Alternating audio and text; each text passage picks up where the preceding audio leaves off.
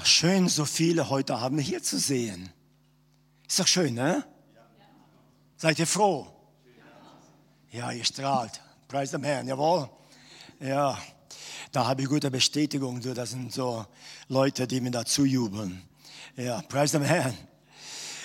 Ich habe versprochen, heute Abend ein paar äh, also Bilder zu zeigen von dem äh, Ministry, die wir haben, so weltweit. Natürlich, wie gesagt, also das ist jetzt nicht von 40 Ländern, sondern es wird begrenzt äh, so auf zwei, drei, vielleicht vier Länder, äh, wo wir es sehen werden. Und dann, also na, danach werde ich noch ein kurzes Wort mit euch teilen und dann geht es zum Abendmahl erst ne? und dann zum Gebet. Dann wollen wir einer für den anderen beten und erwarten, dass Gott da auch etwas Wunderbares tut. Amen. Gut. Also, äh, wenn die Brüder da oben bereit sind, äh, ja, ja, schon. Können wir da ein paar Lichter ausmachen, dass es besser zu sehen ist, oder? Ja. Jetzt so wohl soll ich stehen. Ich stehe irgendwo hier an der Seite, so dass ihr es besser seht. Ich will ja nicht im Bild sein. Ne? Okay. So, das ist unser also Missions Report. Also darüber brauchen wir nicht viel sagen. Und dann geht es. Na? Aha. Oh, das ist aber schon zu weit. Oh, das ist alles übersprungen. Hier. Irgendwie passt. No, ist egal. Also das ist jetzt nach der, äh, während der äh, Pandemie, ne, also während Corona, da habe ich also alles per Line, online tun müssen, an Zoom oder äh, äh, andere Art und Weise. Ne? Und da habe ich also zu den Pastoren gesprochen und äh, gelehrt und so weiter, weil die hatte keine Möglichkeit gehabt, wir durften nicht hin und sie untereinander konnten auch nicht, also zur Gemeinde, so haben wir dann also halt ebenso die Pastoren Seminar, ich weiß nicht, das stimmt was nicht, ne? Das überspringt aber dann, ne? Die beiden hier sind sich nicht einig hier. Das ist genauso wie eine Gemeinde manchmal, ne? Kannst du uns das mal selber dann stückweise eine Slides nach der anderen, ja? Ich zeige dir mal so, ne? Tatsächlich, du, da ist irgendwas verkehrt gegangen. Aber egal. Also das machen wir so. Ne? Also das ist eine Bibelschule, also eine College in Indonesien auf der Insel Java. Äh, er sieht ja also, das sind die Studenten da und da unterrichte ich auch praktisch jährlich für mehrere, mehrere Jahre. Und das war so eine Klasse, also, äh, wo ich unterrichtete. Diese Leute, also, die kommen mit einer großen Begeisterung, lernen auch und dann dementsprechend gehen sie hinaus und äh, äh dienen dem Herrn in einer ganz, ganz besonderen Art und Weise. Da haben wir hier eine andere Bibelschule, äh, die ist auf Sumatra und das ist eine ganz besondere äh, Bibelschule. Hier werden nur Gemeindegründer ausgebildet. Jeder einzelne von den Studenten, die da hinkommen, die wissen ganz genau, dass nach also dem Studium, sie gehen in einem Gebiet, wo es keine Gemeinde gibt, auch also äh, nicht mal also eine evangelische oder katholische Kirche oder irgendetwas, gar nichts in ein Gebiet hinein, wo also praktisch Christus nie gepredigt wurde. Da werden sie hingesandt und dort tun sie dann also neue Gemeindegründung machen. Diese Bibelschule alleine hatte schon 3500, glaube ich, 80 oder was immer jetzt, äh, Gemeinden gegründet durch diese Bibelschule allein. Könnt ihr das vorstellen? So viele Gemeinden gibt es nicht in Deutschland.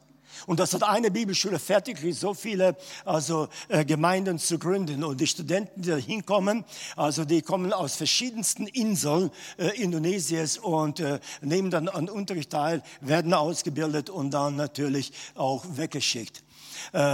Äh, das ist in Argentinien jetzt, also dort haben wir äh, sehr viel Dienst, ja, und äh, hier ist jetzt also äh, eine, eine Gemeinde, die auch ganz schnell wächst ne, und viele Leute dazukommen. Hier in der linken Seite seht ihr also eine Gemeinde von einem Pastor, wo sie eine ganz besondere Geistbewegung hatten. Die haben das genannt, zu trinken von neuem Wein. Also wenn ich euch da erzählen würde, was da so los war im Gottesdienst, da würdet ihr staunen. Manche würden es nicht glauben wollen, manche würden denken, das ist verrückt. Aber weißt du, was der Geist Gottes tut? Er fragt uns nicht, ob es uns gefällt oder nicht. Ne? Er tut das, was er tun will. Ne? Und natürlich dann dementsprechend sind auch dann diese Resultate.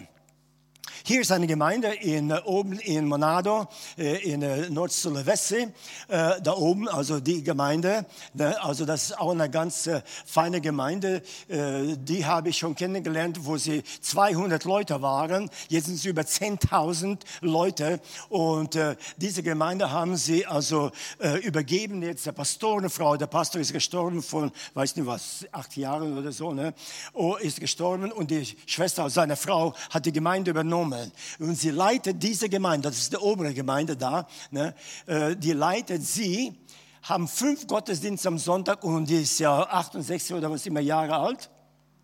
Wie? 75. Siehst du gut, dass man Frau hat. Ne? Die korrigiert mich dann immer. Ne? 75, ich habe sie jünger gemacht. Gut, also, sie ist 75 Jahre alt, leitet diese Gemeinde von 10.000 Leuten, predigt fünfmal am Sonntag, könnt ihr vorstellen, und sie ist Distriktleiterin von 1.200 Gemeinden. Ja, das ist Manado, das ist in Sulawesi, Nord-Sulawesi. Ja, wenn du sie siehst, da würdest du nicht mal denken, dass sie eine Pastorin ist, du. Aber wenn die also hinter der Kanzel steht, ne, und wenn sie betet, du, da kannst du merken, du, also da bewegt sich was, ne. Und diese Schwester ist ja unheimlich vom Herrn gesegnet und begabt, um das zu tun. Darunter hier haben wir eine äh, Großversammlung in Rumänien und äh, dann, also das ist nochmal von dieser Gemeinde ein Bild da. Auch in Rumänien tun wir sehr oft dann also Großversammlung machen und äh, da bekehren sie auch ganz viele Leute und es ist schön zu sehen, wie Gott da wirkt. Das ist in Papua, äh, in einer äh, Stadt, also ein äh, bisschen nördlich, also an bald an der Küste, aber ein bisschen nördlich von da. Und das war eine Großversammlung, bei 40.000 Leute waren da gewesen. Ne? Und dort habe ich gepredigt zwei Abende. Auch da also ist etwas ganz Gewaltiges geschehen. Nämlich, ich hatte keine Erlaubnis gehabt, so offen, also draußen zu predigen äh, vor so viele Leuten. Und als ich im Hotel war, noch vor der Versammlung, der ersten Versammlung, da kam die Polizei, wollten mein Passport haben und äh, ich wusste nicht warum. Ich dachte, naja, das sind vielleicht die Hotelleute, die wollen vielleicht äh, da so eine Kopie machen oder so. Ne?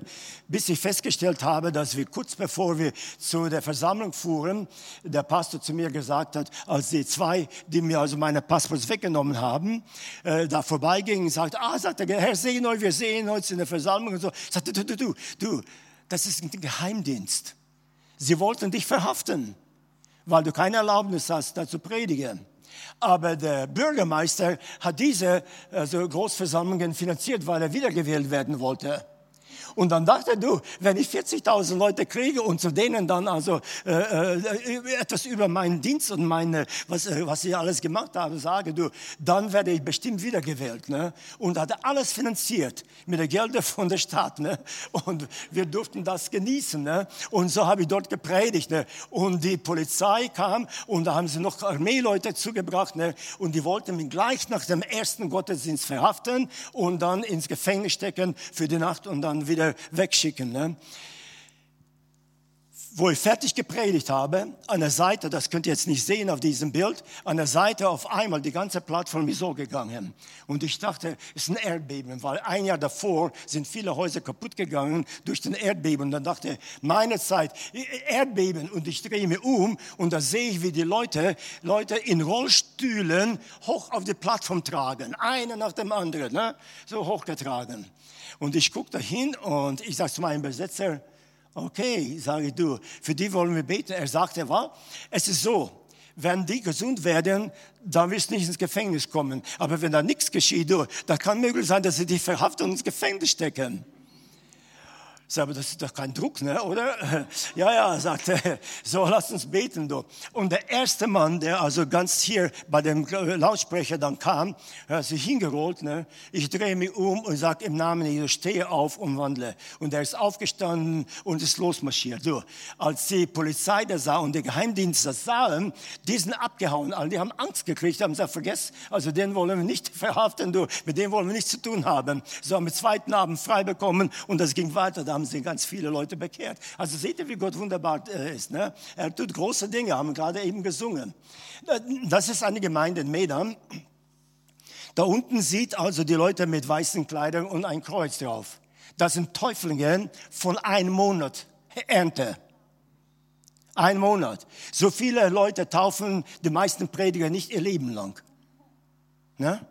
Das sind alle so. Äh, ich glaube, die größte Taufe, die ich mitgemacht habe, war 520 Leute in einem Monat getauft worden.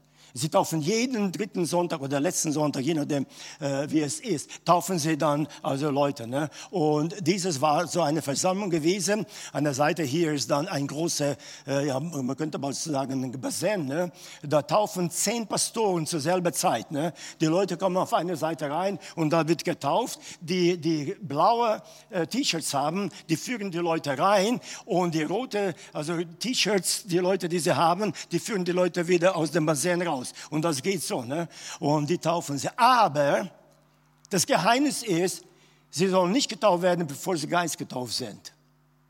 Und jetzt sind wir in dieser Versammlung hier und da sagt Pastor zu mir, du, da haben wir ungefähr zwei, also 100 äh, 80 bis 200 Leute, die noch nicht geistgetauft sind. Wir müssen beten, dass sie alle geistgetauft sind, bevor wir sie taufen. Und da habe ich zu ihm gesagt, du, das Gebet wird gehen, bis Jesus wiederkommt. Weißt du, so viele Leute geistgetauft. Ne? Nein, ich sagte, das dauert nicht mal 20 Minuten, wirst du sehen. Und tatsächlich du. Wir fingen an zu beten und der Herr fängt an, mit dem Heiligen Geist zu füllen. Manche waren so voll des Geistes, dass sie sogar in also Wasser reingetragen worden sind, wieder aus dem Wasser rausgetragen worden sind, weil eben also der Geist Gottes sie so mächtig also überschattet hat und ihnen Kraft gegeben hat. Das sind Erlebnisse, weißt du, da muss dabei sein. Wenn du das nicht siehst, also Leib hat, dann ist es auch also keine Wirkung als solches. Ne? Aber die Leute, du, die beten da. Also ich könnte sagen, also da geschehen wirklich Wunder und Zeichen. Das ist eine Versammlung, die ich hatte in Venezuela. Ne, da habe ich dort im Stadion gepredigt und da auch. Ne, da konntest du sehen, ne, die haben das gut vorbereitet gehabt ne, und äh, der Herr wirkte da. Und dieses war eine Sonderversammlung an diesem Abend. Das ging die ganze Nacht. Die haben also um 18 Uhr abends angefangen und das ging bis 6 Uhr morgens, also die Nacht durch.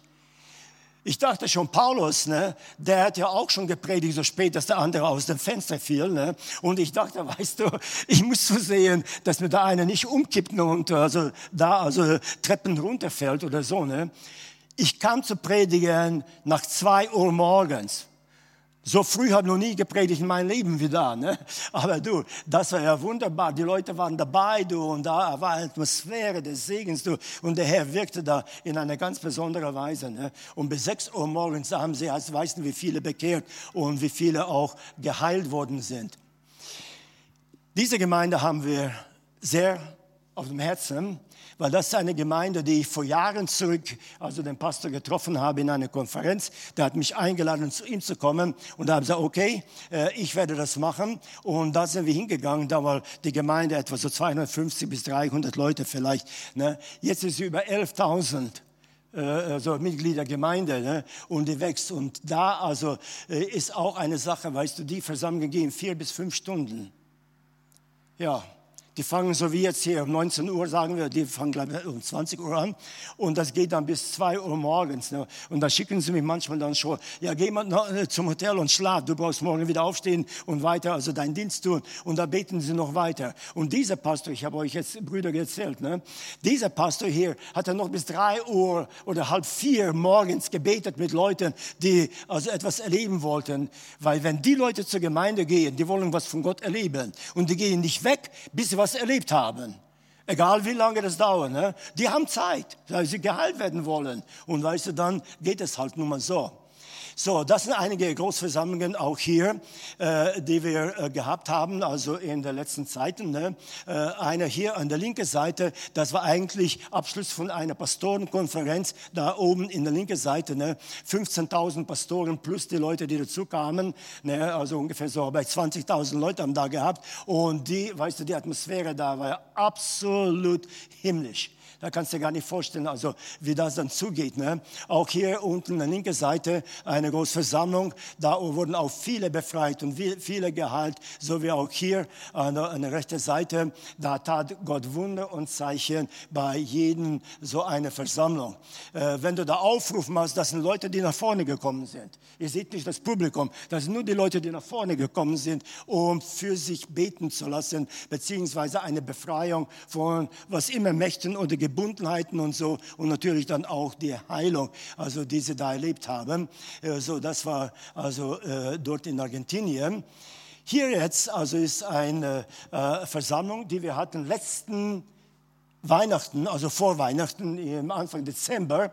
Ne, das ist äh, äh, auch auf der Insel Sumatra. Und äh, der Pastor wollte einen größeren Saal haben mit 20.000 Sitzplätzen. Da haben die Muslime gesagt, nein, das geht nicht. Wir wollen den Saal für uns behalten. Und da haben sie uns diesen Saal gegeben. 7.000 Sitzplätze. Ne, und da haben wir dort also den Gottesdienst gehabt. Und das war auch absolut, absolut wunderbar, was Gott also hier getan hat. Die Leute, die so in Blau hier sieht, ne, das sind die Leute, die nach vorne gekommen sind, um für sich beten zu lassen. Und es war absolut spitze zu sehen, also die Leute mit der Erwartung, die sie kommen. Das siehst du ihnen an ihren Gesichten, weißt du, dass die Leute jetzt nicht nur kommen, um für sich beten zu lassen. Also das haben andere auch schon gemacht. Aber jetzt erwarten sie wirklich, dass Gott in ihrem Leben etwas tun wird. Und dann haben wir für sie gebetet.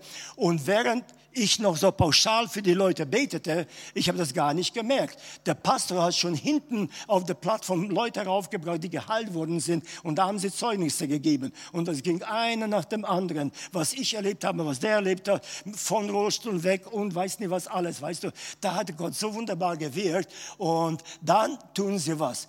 Die taufen die Leute gleich. Nicht alle zwar, aber viele von denen. Warum? Weil sie nie wissen, ob sie nochmal in die Gemeinde kommen können. Ich will jetzt nicht sagen, warum, ihr wisst ja, es ist ein muslimisches Land. Ne? Und da geschieht so manches, also dass die Leuten dann, also der Weg gekürzt wird ne? und nie wieder in die Gemeinde kommen. Deswegen wollen sie sie gleich taufen damit sie diesen Schritt mit dem Herrn festmachen, so dass dann, wenn also sie nicht mehr da sind, ne, wenigstens sie dem Herrn in der Taufe gefolgt haben. Ne. Und das ist eine wunderbare Sache und das ist jetzt gerade also bei der Taufe so. Ihr seht, die sind alle angezogen, als wenn sie auf den Mars fliegen wollten. Ne. Ja, weil das wegen der Covid also sehr strikt gehalten wurde. Die haben sehr oft auch Leute gehabt, die von der Regierung kamen und haben sie das ein bisschen angeschaut angeschaut und wenn da nicht also nach der Regel ging, dann werden sie die ganze Gemeinde zumachen. Ne? Und die haben ja ganz viele Gemeinden in der Stadt dort. Und das ist jetzt ein Video, also ganz kurzer, ein kleiner Ausschnitt von dem Aufruf von den Leuten, die gekommen sind.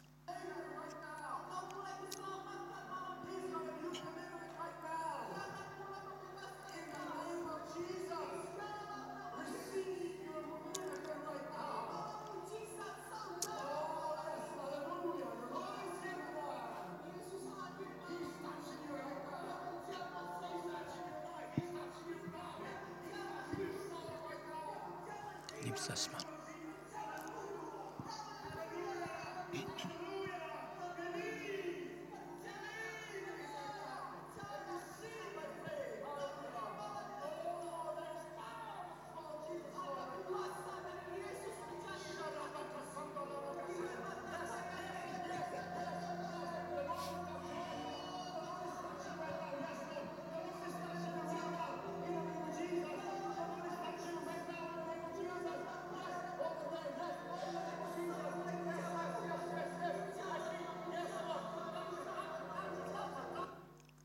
Ja,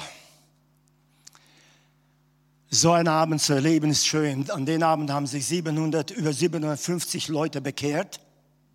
An einem Abend. Ne? Und die Gemeinde hinzugetan worden sind. Davon wurden 129, glaube ich, getauft an denselben Abend. Und das machen sie dann so. Die haben vor Weihnachten 22 so Großversammlungen gemacht. Eine Gemeinde. Hallo? Ja. Ja, weißt du, von nichts kommt nichts. Das haben wir heute Morgen schon mal gesagt. Da muss man aber was dafür tun. Und der Pastor hat halt eine Vision. Äh, er will in jedem Jahr 40 bis 50 Gemeinden gründen. Ne? Und äh, natürlich dann auch Großversammlungen machen. Die, ich habe gerade jetzt noch äh, äh, also gepredigt am Mittwochabend zu dieser Gemeinde Leute hin. Und das wird dann auch über ganz Indonesien dann äh, weitergegeben. Und äh, da hat mir seine Frau gesagt, weil er war ja schon wieder unterwegs, Gemeinde zu gründen. Und da hat sie mir gesagt, ja, sagt, weißt du was, mein Mann ist äh, also wirklich sehr, sehr beschäftigt. Der will noch drei oder vier Gemeinden diesen Monat gründen. Und da merkst du, weißt du, warum da Gott wirken tut. Ne? Das sind ganz andere Dimensionen.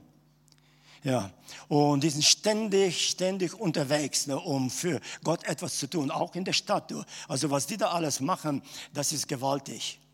Und die Regierung duldet so ziemlich alles, was sie tun.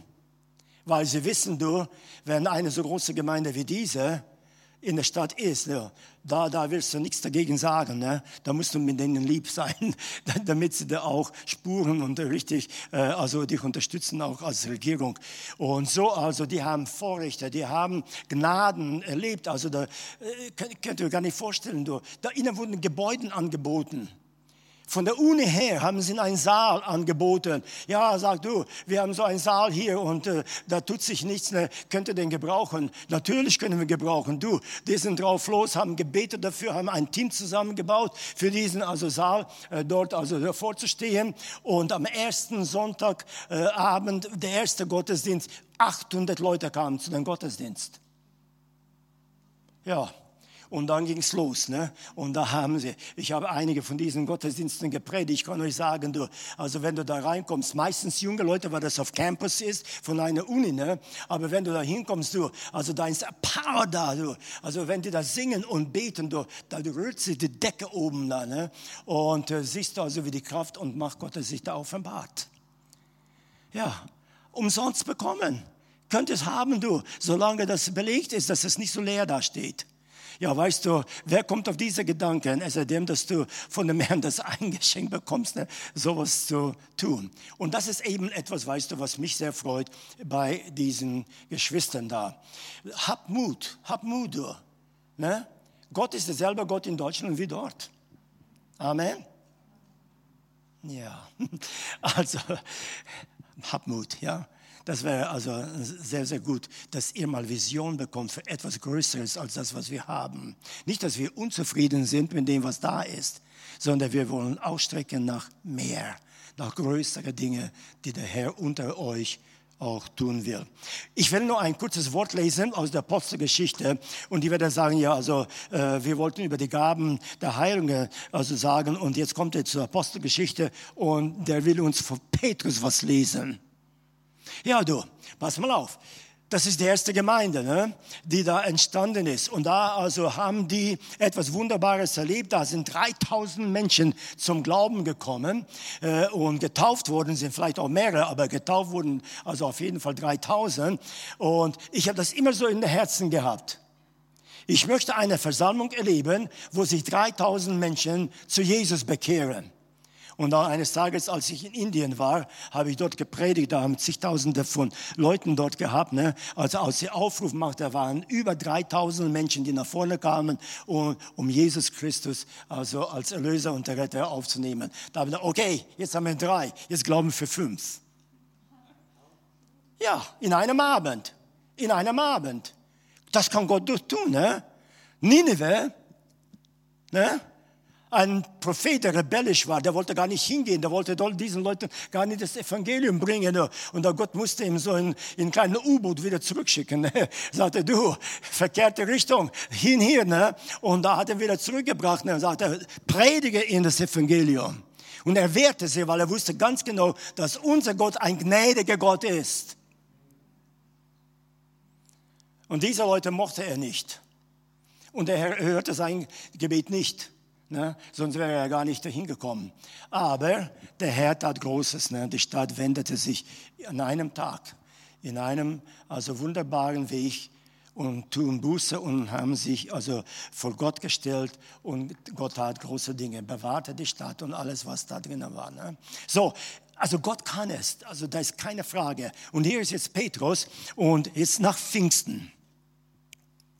Und da heißt es in Apostelgeschichte 3, Vers 6 und 16, Petrus aber sprach, Silber und Gold habe ich nicht, aber was ich habe, das gebe ich dir. Man muss etwas haben. Wir kommen nicht nur zum Gottesdienst. Wir müssen zum Gottesdienst kommen mit dem, dass wir schon etwas haben, was wir weitergeben können. Amen. Ja, da muss man schon voraus beten. Weißt du, mein Vater war ja Pfingstprediger in früheren Jugoslawien, ne, damals jetzt in Slowenien. Ne, und der hat immer gesagt, du, ab 6 Uhr abends am Samstag läuft gar nichts als nur, wir bereiten uns vor auf Sonntag, dass der Herr etwas unter uns tun würde. Er war ganz einfacher Prediger, du. Aber da haben sie Leute bekehrt und Leute haben Heilungen erlebt. Weißt du, da kommt es Gott nicht drauf an, ob du jetzt alle Intelligenz und äh, die ganze also Theologie hast. Ne? Man muss nur dem Heiligen Geist folgen und das tun, was der Heilige Geist will. Und hier ist jetzt Petrus und dann sagt uns die Bibel, im Namen Jesu Christi von Nazareth, stehe auf und gehe umher. Und dann Vers 16 lesen wir dann, also, und durch den Glauben an seinem Namen, durch den Glauben an seinem Namen hat sein Name diesen, den ihr seht, der krank war, stark gemacht. Und da heißt es hier dann, und der Glaube, der durch ihn gewirkt ist, hat diesem die Gesundheit gegeben vor eure aller Augen. Ah. Wie bringen wir das auf einen Nennen jetzt? Gaben des Geistes zum Petrus. Das ist eine Kunst. Nein, nein, ist überhaupt keine Kunst. Drei Punkte könnte man da drinnen sehen. Erstmal die Fülle des Geistes, der Glaube, der dadurch entsteht und die Gabe, die dann wirksam wird. Das erlebe ich in meinem Dienst überall, auch in dieser Versammlung. Ne? Also da waren vielleicht so bei 60 Leute äh, geheilt worden. Petrus ging schon längst da an dieser Tür, die Schöne, vorbei. Und da, da, da, da sitzt da der Lahme, vom Mutterleibe an, nie gegangen. Da sitzt er da und bettelt ums Geld. Ein also professioneller Bettler. Und jetzt sitzt er da und sitzt da und guckt immer rauf und guckt immer rauf. Und da sieht er die Leute vorbeigehen, sieht die Leute vorbeigehen. Ma, der hat nichts gegeben, der hat nichts gegeben. Also was ist denn los mit diesen Leuten? Weißt du, und er hat auch bestimmt schon sehr oft Petrus und Johannes und andere gesehen, die da vorbeigegangen sind. Und keiner hat auf ihn geschaut. Weißt du, normalerweise, wenn man so einen sieht wie gelähmt, gelähmt, also gelähmte man diese, dann wollen wir nicht dahin gucken. Weil wir Schuldgefühle bekommen, wenn wir da was nicht unternehmen. Und da gehen wir so vorbei, als ja, ist ja wunderbar, alles ist schön. Aber da sitzt er da, ne? Aber das, den wollen wir nicht ansprechen, weil wir nicht die Kraft noch, also den Glauben haben, dass er gesund werden könnte. Ich habe mal in Chile in einer Pastorenkonferenz gesprochen. Da waren so bei 11.000 Pastoren zusammen und ich war der Morgenredner da. Und jetzt gehen wir zum Mittagessen und als so wie die Straße runtergehen, da saß an der Seite ein Blinder. Und wir sind alle miteinander an ihn vorbeigegangen. Und einer von den äh, Rednern, also der mit uns da äh, mitging, ne, der sagte, hör mal zu. Hast du gesehen, das ist ein Blinder jetzt gerade und wir sind gerade so vorbeigegangen. Naja, okay. Und weißt du dann, wir waren vier, ne? Dann, ja, okay. Dann geh mal hin bete mit. Nein, nein, nein, du gehst hin. Nein, nein, du bist der Morgenredner, du geh hin, weißt du. Und da haben wir uns untereinander so, ne? Wer will jetzt also was unternehmen? Weil jeder einzelne von uns hat das eine gedacht, du. Wenn der nicht sehen wird, du, da sind wir alle schlecht dran. Und dann ähnlich haben wir gesagt, okay, wir gehen jetzt alle hin und wir beten alle mit ihm. Ja, ist gut. Und wir beteten mit ihm so, weißt du, wie die Pastoren das tun, ne? also so vornehm, Herr, du weißt, du kennst ihn und du kannst heilen, wir glauben an deine Heilung und so weiter und so fort. Ne? Und da haben wir gesagt, Gott segne dich und wir gehen weiter. Also so ein paar Meter weiter gingen, auf einmal schrie der äh, Mann los, ne? sagte, ich bin geheilt, ich kann sehen, ich kann sehen. Und da haben uns alle verwundert. Was? Das ist ein Wunder geschehen. Kannst du dir vorstellen, du? Der ist eigentlich sehen geworden. Keiner von uns hat geglaubt, dass der sehen wird. Aber weißt du, manchmal, wir als Gläubige, überhaupt als Pastoren, ne? wir tun unseren Dienst aus Pflicht aber nicht aus Glauben. Aber hier ist Petrus, schon so oft vorbeigegangen, aber nicht dieses Mal. Was war denn da? Ein Petrus nach Pfingsten. Ha, du, da ist ein Unterschied. Jetzt ist nicht mehr der stolze Petrus, weißt du, der so hingeht und seine Gebetszeit äh, äh, mitbringt und äh, okay, wir wollen jetzt beten gehen zum Tempel zur gewohnten Zeit, beten wir halt unsere halbe Stunde und dann gehen wir wieder fort. Petrus sieht etwas. Da ist eine Passion in seinem Herzen. Dieser Mann braucht mehr als sehen oder gehen. Dieser Mann braucht Gott. Und da blieben sie stehen. Und jetzt kommt etwas. Wer glaubt denn jetzt hier? Also auf jeden Fall der lahme Mann nicht du. Der Kerl, du, der wollte nur Geld haben. Und sobald er hörte, Silber und Gold habe ich nicht, naja, da brauchst du nicht mal stehen bleiben. Warum sprichst du mir überhaupt an? Ne? Also wenn du kein Silber, das heißt, wenn du kein Geld hast, ne, dann hau ab. Aber Petrus hat den Glauben. Warum? Weil der Herr gesagt hat, bis jetzt habt ihr nicht in meinem Namen gebetet ne? und gebittet, aber du, ich gehe jetzt zu meinem Vater und ihr werdet in meinem Namen bitten, dem Vater, und er wird es euch geben. Und Paul, äh, Petrus denkt zurück und sagt, das ist es. Er sagte, wir sollen einfach in seinem Namen beten und glauben, dass der Vater uns es geben wird. Und in dem Augenblick, wo diese Connection da war, ne, zwischen den Namen und zwischen Petrus, siehe uns an. Was soll er sehen? Ein Mann ohne Geld. Ja, das ist alles, was er sehen könnte. Silber und Gold haben wir nicht. Ja, aber was soll ich jetzt sehen? Siehe uns an. Das ist nicht der Petrus, der letztes Mal hier vorbeikam. Das ist der Petrus voll des Heiligen Geistes und Kraft von oben. Und dieser Petrus hat jetzt Passion für diesen Menschen, ein Mitgefühl. Also da, da tut sich etwas ausschütten aus seinem Herzen. Du. Und der Mann fängt an zu spüren und zu erleben. Du. Also das ist jetzt nicht nur einfach eine Rede. Hier geschieht etwas. Und während Petrus da war und sich bereitgestellt hat, diesen Mann zu dienen, Jetzt kommt die Gabe dazu. In 1. Korinther 12 lesen wir wie. Einem anderen Glauben in diesem selben Geist. Also der Glaube geht ihm voraus, ne? in derselben Geist. Und einem anderen Gnadengaben der Heilungen. Exegese wird euer Pastor machen in den nächsten Wochen. Ich werde nur, also ein paar Sachen nur erwähnen heute Abend hier. Ne? Ja, hier geht es darum, also einem anderen werden also die Gnadengaben, das ist nicht nur Gabe, sind Gnadengaben. Die hast du nicht. Ich wünsche, ich würde die Gabe der Heilung haben. Da könnte ich hingehen, weißt du, und so ins Krankenhaus. Ich könnte die ganzen Krankenhaus ausräumen. Ein nach dem anderen, ne? Einfach nach Hause schicken. Gehalt nach Hause, Gehalt nach Hause, Gehalt nach Hause. Aber weißt du, die Gabe haben wir nicht, die wir so rumtragen im Koffer, dass wir irgendwo hingehen und also überall, wo wir hingehen, Hände auflegen und alle werden gesund. Solche Gabe gibt's nicht. Es ist eine Gnadengabe der Heilungen in derselben Geist. Aber dann heißt es in Vers 11, dieses aber wirkt ein und derselbe Geist, der jedem persönlich zuteilt, wie er will. Die Gaben kommen nicht so von uns aus. Ja, Herr, ich habe so Mitleid mit der Schwester oder mit dem Bruder. Ne? Also heile du sie. Es wird geschehen, so wie er will. Das heißt, der Geist Gottes, du, er schenkt die Gaben, er gibt uns die Gabe für einen gewissen Moment. Und weißt du, da musst du erstmal hinkommen, dass du merkst, du, dass wenn wir mit Leuten beten, dass wir uns vor Gott stellen und dass wir dem Heiligen Geist das Ohr schenken, zu hören, was will der Herr, was will der Heilige Geist tun. Und weißt du, wenn das geschieht, da kann ich dir sagen, da wirst du auch das Wunder sehen.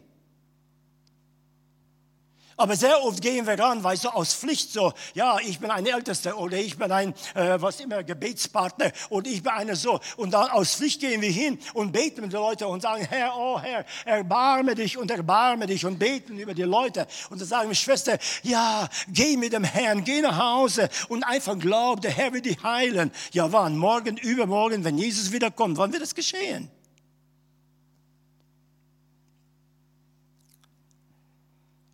Es gibt Gnadengaben, die geschehen ohne, dass wir dabei sind. Gott heilt so. Ich könnte euch Zeugnis erzählen von Leuten, weißt du, in verschiedensten Ländern, wo also keine Kirchen gibt und keine, also so Glauben, wie wir es verstehen. Und weißt du, da Gott greift übernatürlich und heilt Menschen und richtet auf ein Zeugnis über Christus, der Retter, Erlöser und der Heiler. Und da gibt es auch Aufgaben. Weißt du, Jakobus sagt uns was. Ist einer von euch krank? Was sollen die machen? Die sollen Ältesten zu sich rufen. Das machen wir ja nicht. Ne? Wir rufen die Kranken, aber nicht die Kranken rufen uns. Deswegen geschehen auch so wenig Heilungen, weil wir nicht biblisch sind. Denn derjenige, der ruft die Ältesten, der hat schon einen Glauben, dass der Herr laut, also ihre Aufgabe, die er ihnen gegeben hat, bevollmächtigt hat, dass er ihnen auch das schenken wird, was sie brauchen, um eine Heilung zu beten. Als wir nach Amerika kamen, in New Jersey haben die Gemeinde übernommen. Das war meine erste vollamtliche Gemeinde als Pastor. Ne? Und ich habe gedacht, ich habe schon viel von meinem Vater gelernt. Aber du, da habe ich gemerkt, dass alles, was mein Vater mir beigebracht hat durch seinen Dienst, das war nur ein kleines Prozent von dem, was ich dann also tun sollte. Und hier sind wir in New Jersey, in der Gemeinde dort. Ne? Und dann am einen Abend kam ich vom Büro zurück, ganz müde. Sind wir zu Bett? So um zwei Uhr morgens klingelt das Telefon. Und weißt du, ich dachte, oh, lieber Heiland, meine Mutter war ja sehr oft krank geworden ne, und hatte auch Schwierigkeiten gehabt, Hormonenverstellung, was immer das alles war. Und dann öfters hat man gedacht, also sie wird sterben. Ne? Und so jedes Mal, wenn das Phone klingelt, dachte hoffentlich ist das jetzt nicht passiert. Ne? Zwei Uhr morgens, das Telefon klingelt. Eine Schwester am Telefon, Pastor, ruf die Ältesten und komm, bete für meinen Mann, der ist krank geworden. Zwei Uhr morgens. Konntest nicht warten bis sechs Uhr oder sieben morgens du und dann könntest du noch anrufen. Nein, um zwei Uhr morgens du hast du angerufen. Ich sage, ich kann jetzt noch nicht Ältesten anrufen und sagen, komm, jetzt wollen wir für den Bruder sowieso beten. Ne? Also die müssen ja um sechs Uhr schon zur Arbeit gehen. Ne? Und soll ich jetzt aufwecken und äh, aus dem Bett holen? Ich sage, Schwester, nein, nein, sagt sie, du ruf die Ältesten und komm, salb ihm und betet über ihn. Naja, da habe ich den Ältesten, also den Vorsitzenden von der Ältesten angerufen. Dachte also, der muss schon auf jeden Fall kommen. Der ist der Vorsitzende von der Ältesten. Ne? Also das ist schon mal seine Aufgabe. Ne? Und da habe ich den angerufen und gesagt, du hör mal zu. Schwester so hat angerufen, ihr Mann ist sehr schwer krank geworden und wir sollen für ihn beten. Ja, Pastor, kein Problem. Ich komme da in fünf Minuten bin da. Dachte, was? So einfach, ne? Ja, in fünf Minuten bin ich da. Da habe ich eine andere angerufen, der andere habe ich vier Ältesten angerufen ne? und wir sind da zum Haus hin. Ja, Psalm 103 gelesen ne, und gebetet nach der Formalität ne, eines Pastoren ne, und ihn gesegnet und sagt, so Bruder, also sei dem Herrn befohlen ne, und so und wir sind dann wieder jeder in seine Heimat und sein Bett zurück ne, und morgens um 6 Uhr klingelt das Telefon wieder. Ja, was ist denn jetzt los? Da ist die Schwester am Telefon. Und da sagt sie, Pastor, ich wollte dir nur erzählen, mein Mann ist gesund geworden und er ist jetzt auf der Arbeit. Könntest du nicht um sieben anrufen? Ich bin um drei Uhr jetzt ins Bett gekommen und konnte nicht einschlafen von der ganzen Aufregung. Und jetzt hat es schon um sechs Uhr wieder geweckt ne? und hat mir erzählen wollen, dass jetzt also ihr Mann gesund ist und dass sie geht. Ne? Und dann ist still geblieben. Freust du dich darüber? Ich weiß nicht, was sie gemerkt hat oder nicht gemerkt, auf jeden Fall, weißt du, ich kann dir sagen, du, das sind Momente manchmal, die wir erleben, wo Gott Gnadengaben schenkt. Die haben es nicht verdient. Keiner von uns. Und dann, weißt du, kommst du auf einmal zu der Verständnis, wie Gott wirkt. durch den Heiligen Geist. Wie er will, nicht wie wir wollen. Und dieses Wollen des Geistes ist uns zuteil, wenn wir vor einer Situation stehen. Du hast nicht die Gabe des, äh, äh, der Heilung, also wenn da keine Krankheit da ist, ne? da wäre die Gabe gar nicht nötig. Vielleicht was anderes, aber nicht das. Aber weißt du, wenn wir uns vorbereiten auf den Gottesdienst, und das möchte ich euch so vom Herzen sagen, als ein letztes Angebot, geh nicht zum Gottesdienst unvorbereitet, auch wenn du kein Pastor-Prediger bist. Die Bibel sagt uns, wenn wir zusammenkommen, dann hat ein jeder etwas. Was hast du heute Abend mitgebracht? Und dann kommt es darauf an, dass wir uns von Gott etwas schenken lassen. Und wenn da Kranke da sind, der Herr rüstet uns schon aus mit der Gabe, die nötig ist, diesen Menschen zu helfen.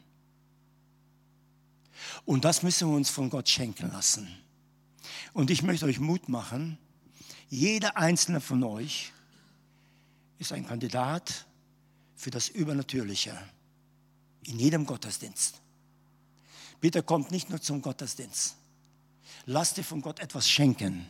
Und gerade wenn es darauf ankommt, dass da kranke Leute in der Gemeinde sind. Wir haben jetzt vor kurzem in Slowenien, nee, wo war das? In Rumänien habe ich das erlebt. Jugendfreizeit. So bei 250 Jugendlichen, die Hälfte von dem, was die Gemeinde hat, ne, waren da zu diesen Jugendfreizeit da.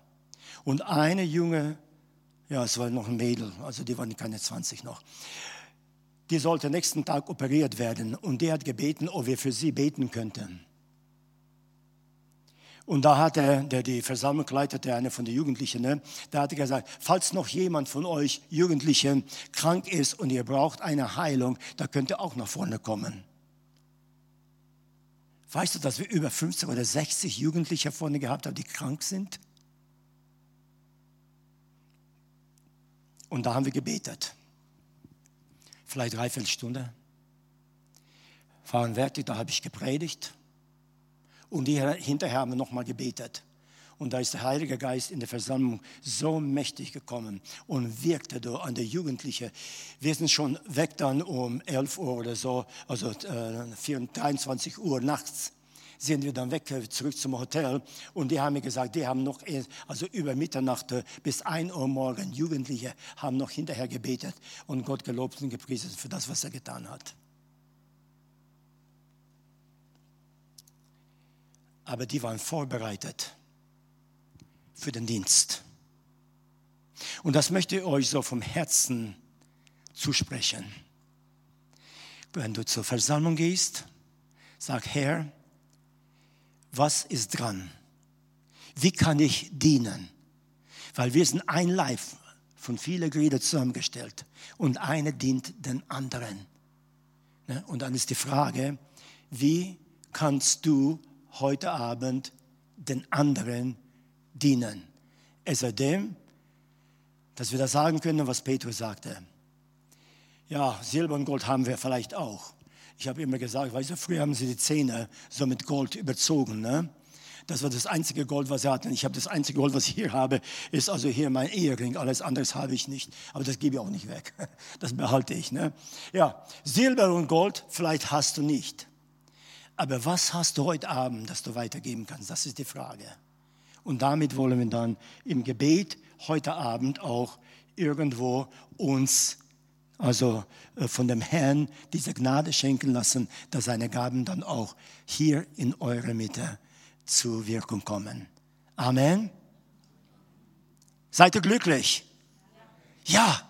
Ihr seid Kandidaten für Jesus, dass er Wunder und Zeichen durch euer Leben tut. Und da werdet ihr Zeugen zu den Nachbarn und Freude und Bekannten und überall, wo ihr hingeht. Ah, du kannst dir vorstellen, du, was am Wochenende los war. Erzähl immer von dem Wunder Gottes, du. Und du wirst sehen, du, den werden nächsten Morgen, Sonntagmorgen hier sein. Amen.